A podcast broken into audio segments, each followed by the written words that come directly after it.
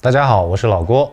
在前一期的节目之中，我们提到过，琥珀当中植物珀和虫珀被古生物学家称之为时间胶囊，因为这类型的琥珀封印住的就是至少一千五百万年以前的动植物，隔绝了氧气和氧化的作用，就使得这些被封印住的物体可以最大程度保留其生前的原始面貌。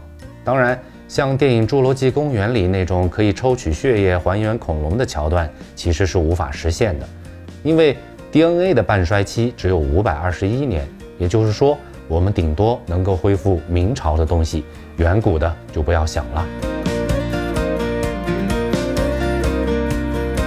就正如我手上现在这一枚虫珀，里边呢是一只蜘蛛，这只蜘蛛保存的非常完整，尺寸大概有一厘米见方。这是一只来自墨西哥的虫珀，墨西哥的琥珀和多米尼加是同一个矿脉，与缅甸的矿珀同处一个纬度，离赤道都很近，所以发现的动植物琥珀基本都属于热带的物种。在琥珀的玩家之中，最为津津乐道的莫过于个头比较大的，像这个蝎子呀、蜥蜴等等。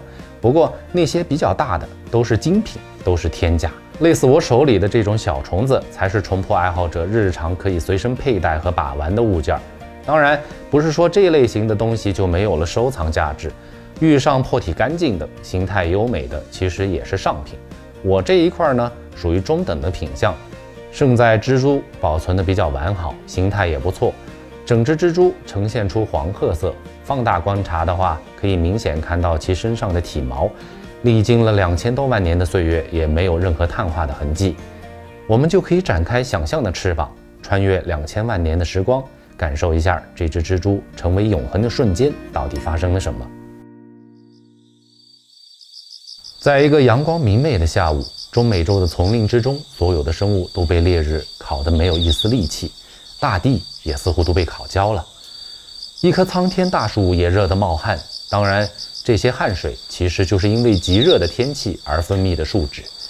这些树脂一滴滴凝结成了比较大的树脂块。终于经受不住地球的重力，开始从树上掉落。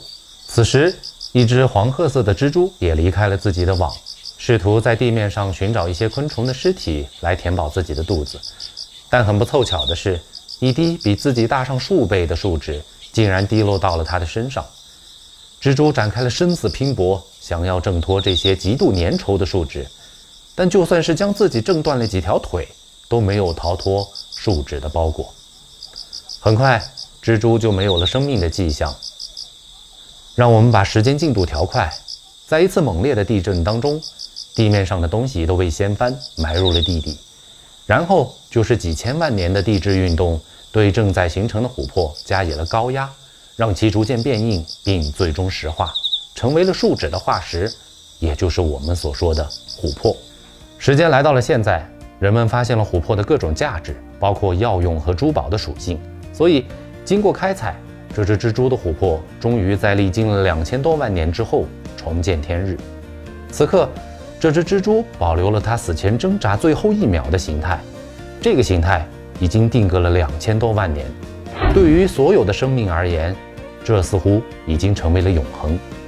这便是时间胶囊的魅力。当然，上述故事只是我的想象，不知道您脑海当中这个场景又会是什么样的呢？欢迎大家留下您的看法，我们期待与您一起讨论。